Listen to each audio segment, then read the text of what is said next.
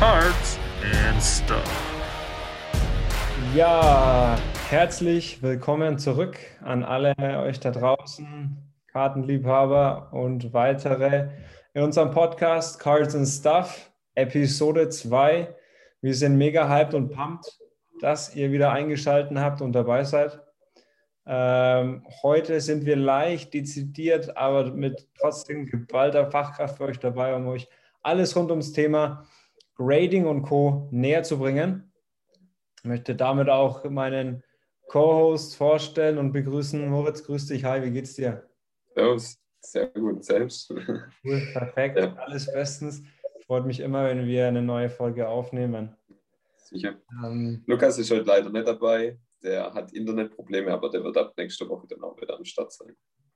Wir haben uns mit Lukas ja davor auch abgesprochen, was wir alles besprechen müssen. Also Lukas ist definitiv mit uns dabei, ähm, auch genau. wenn er jetzt nicht anwesend im Podcast ist, definitiv. Ja, Moritz, worüber wollen wir heute reden? Ähm, genau, heute wollen wir mal über ähm, das Wichtige, wenn man in Karten investiert, ist eine Karte zu haben, die einen Wert hält. Und dafür gibt es Grading-Firmen. Es gibt verschiedene Firmen, die quasi, eine, also man sagt Raw zu einer Karte, die unbewertet ist, die man so aus dem Pack zieht, zu dem man die Karten schicken kann. Und diese verschiedenen Firmen haben verschiedene Werte, die sie ansetzen und was sie nachher wert sind, das wollen wir euch jetzt erklären. Genau, also wir gehen drüber, was bedeutet RAW, warum sollte man graden, welche Unternehmen gibt es da draußen, was sind die Unterschiede zwischen Unternehmen, warum gibt es Unternehmen, denen man nicht trauen sollte ähm, und wieso gibt es da überhaupt Wertunterschiede. Dann haben wir ein cooles Segment für euch eingebaut, ähm, wöchentliches, um euch noch genauer Insights zu geben auf bestimmte Karten. Ähm, und ich denke, das wird ein Thema sein, das auch für heute schon reicht. Und dann äh, war es das auch schon. Äh, starten wir mal erstmal, wie du schon angesprochen hast. Ja, erklär mal, was, was RAW-Karten überhaupt sind, dass wir so einsteigen. Ja, also, also RAW-Karten sagt man einfach zu den ganz normalen Karten, die man so aus dem Pack zieht. Beispielsweise hier dieser Patrick Mahomes, der kommt so aus dem Pack. Also alle, ähm, die jetzt auf Spotify zugucken, Moritz hält gerade Patrick Mahomes. Ähm, genau. Wie man sie zieht hoch. Ja, also diese Karten sind ähm, einfach ungegradet, die haben keine Note oder was und dann gibt es gegradete Karten im Gegensatz dazu. Ähm, die gegradeten Karten kommen dann, wie gesagt, von dem Unterschied. Jetzt, wieso sollte man die graden lassen, Steven? Ja, es ist, ich denke es auch, wie du äh, schon gemeint hast, ähm, graden lassen hat sowas Wertbestehendes. Also ich könnte jetzt eine Karte nehmen, ähm, und die äh, verknickt und sonst was. Aber wenn wir die Wert erhalten haben wollen, wollen wir die, wie du es auch kennst, ähm, wollen wir damit ein bisschen was verdienen, ähm, den Wert halten. Und das gibt eben die Möglichkeit durch Firmen ähm, oder Unternehmen, ähm, ja, das eben zu machen. Und äh, welche das sind, ja, zum einen, vielleicht hast du auch eine bei der Hand, ähm, PSA, nochmal eine nennen. Genau, eigentlich so das bekannteste und der Marktstandard. Dann haben wir hier zum Beispiel BGS, der zweite große Player. Ähm, von Backhead gibt es dann auch noch BCCG. Das ist ein ja, billigeres Grading von denen und die Grades sind eigentlich nicht gut. Und dann gibt es aber auch noch ganz viele andere Varianten. Also wir haben beispielsweise deutsche ähm, Grading-Firmen, europäische. Dann gibt es jetzt neu gibt's HGA, die das Ganze graden. Also graden heißt, Jemand guckt sich diese Karte an, genau unter der Lupe und sagt dann, hey, die Karte ist in dem und dem Zustand. Dafür gibt es jetzt neuerdings auch HGA, die machen das Ganze mit einer Software und wollen das dann noch genauer machen. Ähm, und dann gibt es auch in Amerika noch Player wie SGC, ist für Vintage-Karten sogar noch relativ groß, aber geht auch immer so ja, weiter in den Hintergrund oder GMA und was, also so viele kleine Player, aber der Marktstandard ist PSA und BGS, wobei BGS in den letzten Monaten immer mehr ähm, abnimmt an Wert im Gegensatz zu PSA. Also PSA ist wirklich das Premium. Das heißt nicht, dass die die besten Graders sind, aber denen wird einfach vertraut und die geben den Standard an. Genau, denn ähm, du würdest mir bestimmt recht geben, wenn ich sage, okay, bei äh, SGC und Co. kriegst du mal einfach, einfach eine 10 ähm, und da sind die Fluktuationen und die Bedingungen vielleicht nicht ganz so hoch. Ähm, ja, äh, ja äh, bei SGC ist schwierig, weil ganz viele sagen immer, SGC hat den höchsten Grading-Standard, aber niemand will eine SGC-Karte. das ist halt die andere Sache. Was bringt mir eine SGC 10 Gold-Label, wenn sie keiner kauft? Es ist einfach im, im Markt, würde man sagen, im Hobby anerkannt. PSA, BGS sind diese Player, wenn du davon was vorweisen kannst, hat die Karte zu einem bestimmten Punkt X auf jeden Fall werterhaltenden Standard.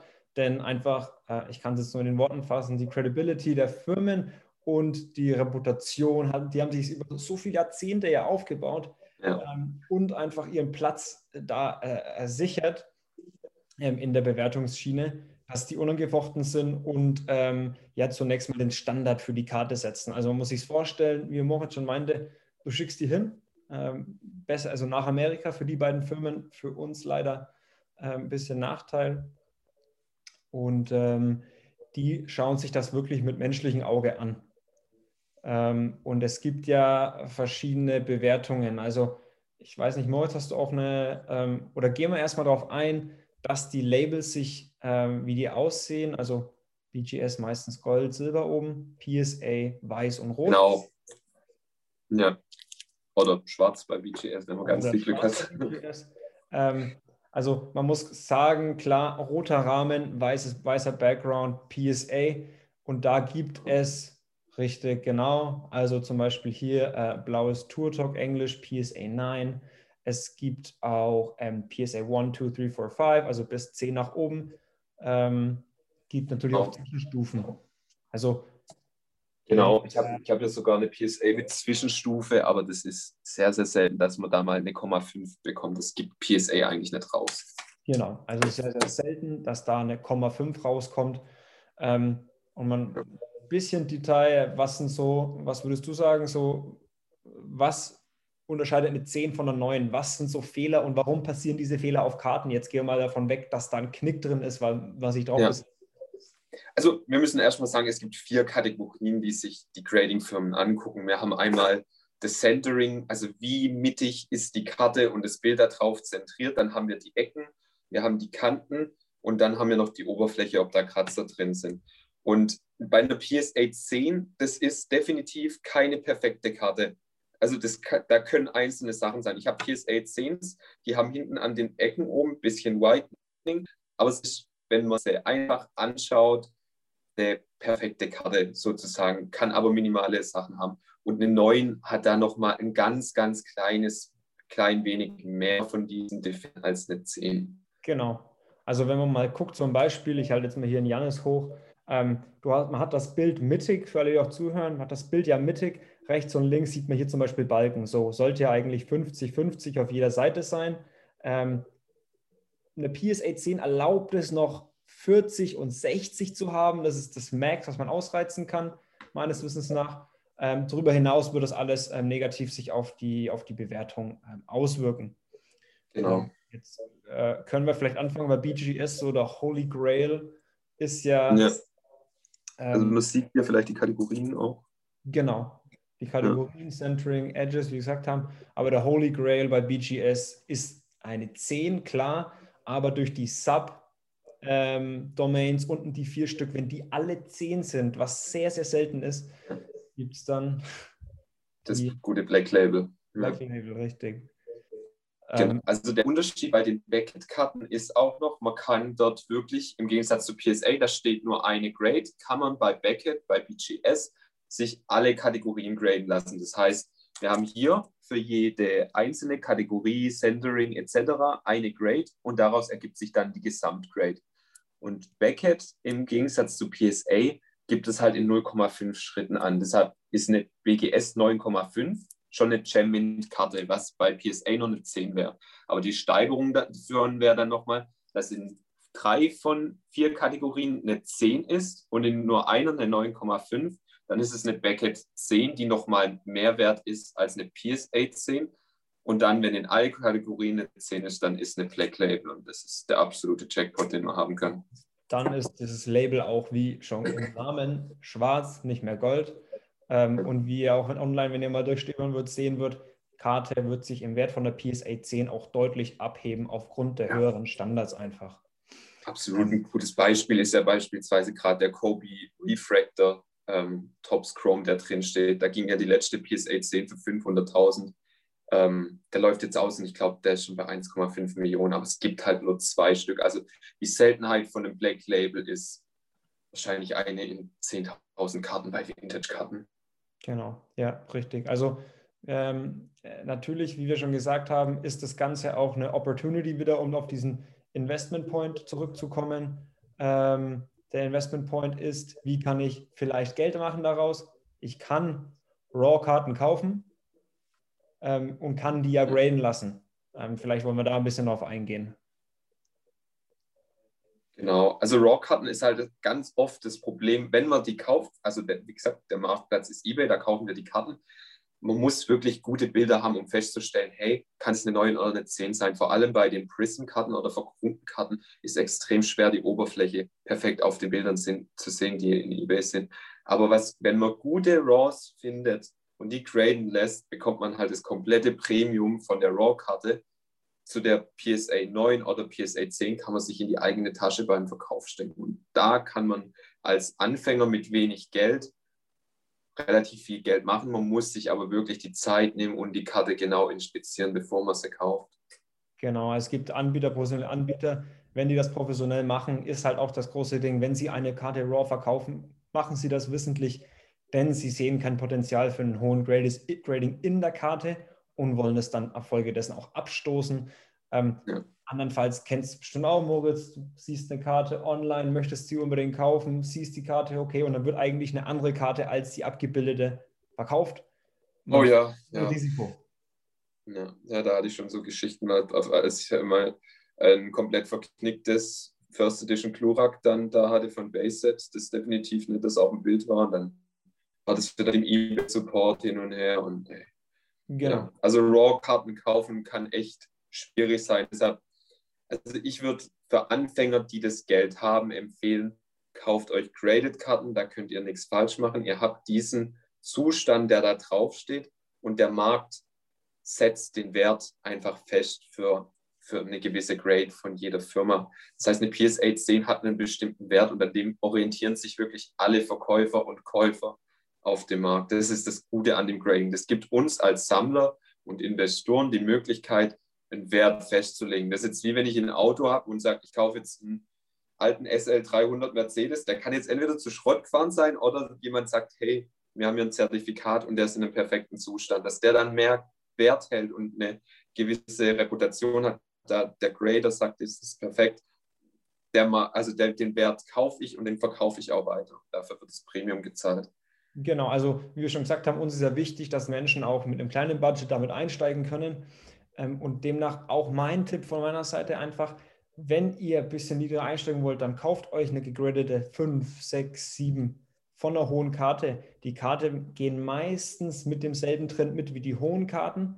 Bisschen anders, aber wenn man jetzt für 20 Euro, 30 Euro, was für sich einkaufen möchte, ist das auch eine Möglichkeit, wie man so einsteigen kann und die kleinen Margen mitnehmen kann und sich dann Stück peu à peu nach oben ähm, durchkämpfen kann. Würdest du das jetzt bei Modern Karten auch machen? Weil ich würde zum Beispiel keine moderne Prism in der PSA 5 kaufen. Für Vintage-Karten würde ich jetzt ja sagen. Ja, also Vintage-Karten, guter Punkt, ja. Vintage-Karten auf jeden Fall. Ich meine, wir haben vorhin äh, geschrieben, ähm, wegen Honus äh, bei Golden ja. war eine PSA 2. Zwei komplett zerknicktes Teil. Aber von, ich weiß, 1900, was ist das die? 18 ist die, glaube ich. 1918. Ja, irgendwie so. Die Karte geht für 2 Millionen, würde ich mal, also in PSA 3 für 3,2 Millionen. Dann kann man sich das war im Oktober. Also wir müssen das komplette Wachstum bis jetzt mitnehmen. Da kann man sich ausrechnen, was eine PSA 2 dann ist. Für ja. aktuelle Karten eher schwierig, hast du recht. Ähm, aber wenn von Karten nichts mehr produziert wird und der Spieler set and done ist, ist es auf jeden Fall eine ja. Möglichkeit, wie man einsteigen kann. Ja, definitiv. Oder gerade auch bei Pokémon, wenn man Base Set kauft, sowas wie erste Edition Glurak ist, kann sich kein normaler Mensch mehr in der PSA 10 kaufen, wenn es jetzt dann die deutsche Karte ist. Aber wenn ich dann eine 5 kaufe, dadurch, dass die anderen so im Preis anzieht, zieht es die halt trotzdem hinterher, weil halt immer die Re Relation angeschaut wird zu der nächstbesseren Note. Ja, genau. Also das auf jeden Fall. Ähm, vielleicht möchten wir noch ganz kurz anschneiden für die europäischen Zuhörer, was für Möglichkeiten haben wir denn, um auch Sachen aus Deutschland, aus Europa, aus der Dachregion graden zu lassen in den USA, um an diese Firmen ranzutreten? Ja, also generell würde ich davon abraten, die europäischen oder allgemeinen Firmen außer PSA und BGS zum Graden benutzen. Wir haben deutsche Grading-Firmen, aber das Problem ist, man gibt meistens sogar mehr aus, also die Grading-Gebühr für eine Karte, als man bei PSA zahlen würde. Und die Karte hat halt so einen geringeren Wert im Gegensatz zu PSA.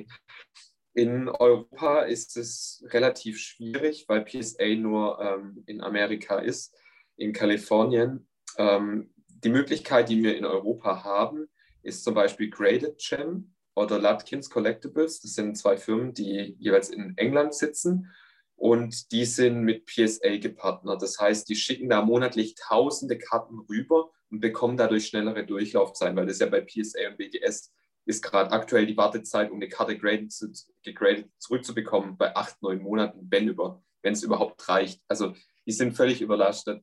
Ähm, und diese Services bietet es einem an, dass man mehrere Karten ihnen hinschickt und äh, gegen eine Gebühr dann. Das heißt, ich zahle die Versandkosten dorthin, aber alles andere, der Rückversand zu mir, der, ähm, die Versicherung nach Amerika, ist alles über die abgedeckt und pro Karte sind es mehrere tausend Euro. Das heißt, das Ganze ist extrem sicher, es geht schneller und man hat keinen Aufwand. Also man muss wirklich nur bei Vintage-Karten noch reinschreiben, welche Karte das ist. Alles anders wird von denen gemacht. Also wenn ich meine komplette Pokémon-Sammlung, die ich habe, dorthin schicken würden, müsste ich nicht mal Infos zu den Karten schreiben. Die würden alles bei PSA eingeben und machen das Ganze dann für mich. Und das ist meiner Meinung nach die billigste Methode auch. Also pro Karte kostet es 15 bis 20 Euro maximal, was extrem wenig ist. Also wenn ich jetzt selbst mir einen Account machen würde bei PSA, würde ich pro Karte, glaube ich, 30, 40 Euro Minimum zahlen. Ja. Und ich würde länger warten. Ich müsste das Ganze versichert nach Amerika schicken, was wahrscheinlich unglaublich viel Geld kostet, wenn ich so viele Karten dabei habe. Und Zeit. Ähm, ja. Und deshalb würde ich das definitiv ähm, empfehlen, das über so einen Service zu machen. Ja. Ein, einfacher und sicherer. Genau. Apropos einfach, wir wollen euch auch einfach machen, wenn ihr neu im Hobby seid, da ein bisschen einsteigen zu können. Deswegen haben wir uns darüber überlegt, was können wir wirklich ähm, haptisch machen, anfassbar machen, um euch da ein bisschen einen Insight zu geben. Und wir haben uns entschieden, so ein kleines Segment zu machen. Ähm, das heißt Analytics Pick of the Week. Äh, darin werden wir immer zwei Picks, jeweils ein Starter-Pick für ein bisschen lower Budget und ein Advanced Pick für ein bisschen höheres Budget abbilden. Und ähm, wieso wir denken, dass diese Karte momentan einfach underpriced ist, dass die noch Potenzial nach oben hat und wir einfach euch damit zeigen können, hey, da sind vielleicht Potenziale noch offen, die ihr ausschöpfen könnt. Und vielleicht starten wir einfach mal mit unserem Starter-Pick. Ähm, sag mir, was hältst du von Josh Jacobs, ähm, 2010 Prism, PSA 10. Ja, also wir haben schon mal bei uns auf der Seite of Cards Analytics die PSA 9 besprochen, die extrem billig war und die PSA 10 auch. Also für 89 Dollar für einen absolut Top Running Back, der Vierter von den Touchdowns diese Saison waren, von allen Running Backs. Ich glaube, er hatte zwölf Touchdowns und ähm, Rushing Yards auf Platz 8. Ähm, 89 Dollar, was sind das? 75 Euro für eine PSA 10 und die Pop bei der Karte ist auch relativ niedrig. Die PSA 10 Pop ist, glaube ich, bei 300 maximal. Das heißt, Pop heißt, es gibt nicht so viele Karten der, mit einer PSA 10 Bewertung. Also was, in dem Fall 300 Stück in PSA 10 von dieser Karte gibt es. Kann man auch alles einsehen auf PSA ähm, Cards auf der Webseite. Für jede ja. Karte echt ersichtlich unter dem QR-Code, der damit draufsteht immer. Ja, und die Raiders waren definitiv ein starkes Team. Also sie sind halt in einer absolut kranken Division mit den Chiefs und den Broncos und den Chargers, aber ähm, definitiv ein Kandidat für die Wildcard-Runde in meinen Augen. Also wenn dann Wildcard, sage ich auch, ich meiner Meinung nach fehlen einfach ein paar Stücke, um Playoff-Contender zu werden. Ich bin ja. mir immer unsicher über Derek Carr, ob er derjenige ist, der ein Team dahin leiten kann, da er doch immer wieder so ein paar Anfälligkeiten in seinem Game hat. Ähm, sehe aber auf jeden Fall Potenzial in Josh Jacobs. Man muss dazu sagen, ähm, Running Backs sind anfällig für Verletzungen. Ja. Ähm, Head first, ähm, richtig. Siehe Sieg, ähm, siehe ähm, Saquon Barkley, äh, Riesentalente. Ja. die, ein, ein blöder Schritt, ein dummes Ding bei dieser Sportart und ähm, ja, im Gegensatz zu Quarterbacks sind Running Backs einfach immer in Berührung. Das ist ihr Job. Ähm, und da so viel zu Josh Jacobs. Ja, das Play vor allem bei Josh Jacobs, den jetzt zu kaufen, ist das Interessante. Jetzt gucken die Leute nicht auf Football.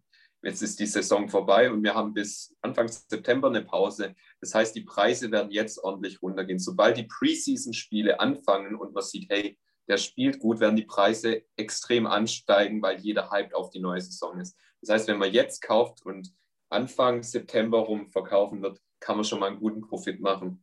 Richtig. Ähm, ja, perfekt, auch guter Profit. Ähm, und äh, meiner Meinung nach eine der schönsten Karten dra draußen. Ähm, unser Advanced Pick diese Woche auch zufällig ist Kevin Durant, KD Tops Rookie 2007. Ja. Ähm, äh, ich fange wahrscheinlich mal an. Also einer der definitiv drei besten Spieler in der Liga momentan. Ähm, Scoring-wise, also natürlich mit LeBron und dann die Nummer drei könnt ihr euch zusammenreimen. Also gibt es ja einige Kandidaten dafür. Aber KD, nach dem, was er äh, jetzt in diesen 13, 14 Jahren in der NBA geleistet hat, ähm, und wenn man mal vergleicht, Moritz, ich denke, ähm, sein Preis im Vergleich zu äh, Luca-Karten oder irgendwelche Karten ist nicht gerechtfertigt an dem, was er schon erreicht hat. Nee, definitiv nicht. Also ist ganz weit von dem weg, was es eigentlich wert sein sollte in meinen Augen. Also Vor allem die Props sind auch nicht so hoch. Richtig, also ich glaube eine PSA 10, 3000 Stück ist Pop oder 2,7. Ja, ja irgendwie so um den Dreh. Aber äh, ich glaube, stimmst du mir überein, wenn ich sage, wir sprechen hier über einen definitiven Hall of Famer? Ja, ähm, absolut. Der Mann hat, äh, das, das Ding war, er war vor der Saison oder mit der Achillessehnenriss ähm, out hat die Karte ähm, im März 2020 war bei 300 Dollar. Wir sprechen ja. jetzt von aktuell 1800 Euro ungefähr. Ich habe heute früh nochmal reingeguckt. Wir stehen jetzt bei 2050. Krass. Ist nochmal hochgegangen. Ähm, hm. Man muss das Ganze so sehen. Ähm, je mehr Aufmerksamkeit ein Spieler bekommt, desto mehr wird auch wert sein. Und KD wird definitiv einen Playoff-Run machen bis tief in die Playoffs. Ähm, ein Team, das Caliber hat, die Championship zu gewinnen mit AD bei, bei den Lakers raus. Ähm, da, Nets sind brutal. Ja, defensively vielleicht adden sie noch ein Piece, weil ja. da sehe ich die große Katastrophe. Ich meine, klar, im Fußball würde man sagen, die gewinnen zwar 5 zu 4, aber schön ist es nicht defensively. Ja. Aber das ähm, definitiv. Ja. Ich denke, noch ein Faktor, der bei KD interessant ist, KD ist einer von der ersten Sportler, der wirklich auch in den Sportkartenmarkt investiert. Also Starstock Market, auf das wird man nächste Woche eingehen, unter anderem. Ähm, war KD einer der ersten Investoren. Jetzt Golden Auctions ist KD mit seiner Finan äh, Investmentgruppe mit 40 Millionen eingestiegen und wir kennen Boardroom Breakers, wo Konrad auch immer am Start ist ähm, gehört auch zu KD. Also KD ist in dem Sammelkartenmarkt richtig mit drin und hat da Millionen investiert. Ähm, und ich denke, das wird den Karten vielleicht auch noch im Wert helfen. Also ich habe gerade hier aufgeschaut, KD mit 11,8 Millionen Followern allein auf Instagram ja. äh, postet jetzt immer öfter über seine Investments natürlich auch über das Hobby, was ihn natürlich so ein bisschen als Frontrunner macht in der ganzen Sache. Ähm, wie man sieht bei Deshaun Watson. Also Josh Jacobs, unser Starter Pick diese Woche und KD Tops 2007, unser Advanced Pick, der Analytics Pick of the Week. Ähm, vielleicht wollen wir, ich denke, wir haben auch schon wieder einige Zeit auf der Uhr, mal eingehen, ähm, was wird nächste Woche auf, auf uns zukommen. Genau, diese Woche haben wir jetzt darüber geredet, wie das sind gegradete Karten. Jetzt die nächste Frage ist, wo kaufen wir die Karten raw oder kaufen die gegradet? Und das Ganze stellt sich natürlich aus Euro in Europa oder in Deutschland noch schwieriger dar, wenn es um Sportkarten geht, weil der Markt einfach in Amerika ist. Und wir haben da ein paar Möglichkeiten gefunden, wie man da richtig an dem Markt partizipieren kann, wie man die Karten bekommt, die man für seine eigene Sammlung will, aber wie man auch intelligent investieren kann, um die ganzen Zölle zu umgehen und Sicherheitskosten. Ja, Genau. Also wir sprechen hier nicht von Zölle unterschlagen, sondern einfach das Ganze nicht nach ja. Europa bringen, sondern andere, nicht mal halten, sondern wirklich, wir sprechen über Investment, über ein kleines bisschen was dazu verdienen im Monat und dabei Spaß zu haben. Darum geht es uns ja. Ähm, ja, ich hoffe, oder ich denke, wir sind eigentlich schon wieder am Ende für diese Woche, oder? Ja, doch, ich glaube, alles gesagt. Alles gesagt dazu. Wenn ihr irgendwelche offenen Fragen habt, schreibt an Card Analytics auf Instagram. Wir antworten euch sehr, sehr gerne darüber. Ähm, wenn ihr Bock habt, mal daran teilzunehmen an einem von unseren Podcast, auch gerne einfach mal anfragen. Wir lieben euer Feedback, wir leben davon ähm, und hoffen weiterhin mit unserer Mission, das Hobby ähm, für euch in Deutschland oder Dachregion Europa attraktiv zu machen. Nicht nur für die kleinen Kids, sondern auch für einen größeren Geldbeutel. Genau, das war, glaube ich, ein sehr gutes Schlusswort. Für. Ja, perfekt. Moritz, dann äh, bedanke ich mich für heute mal wieder. Jo. Wir sehen uns nächste Woche. Jo, bis dann. Mach's gut. Ciao. Ciao.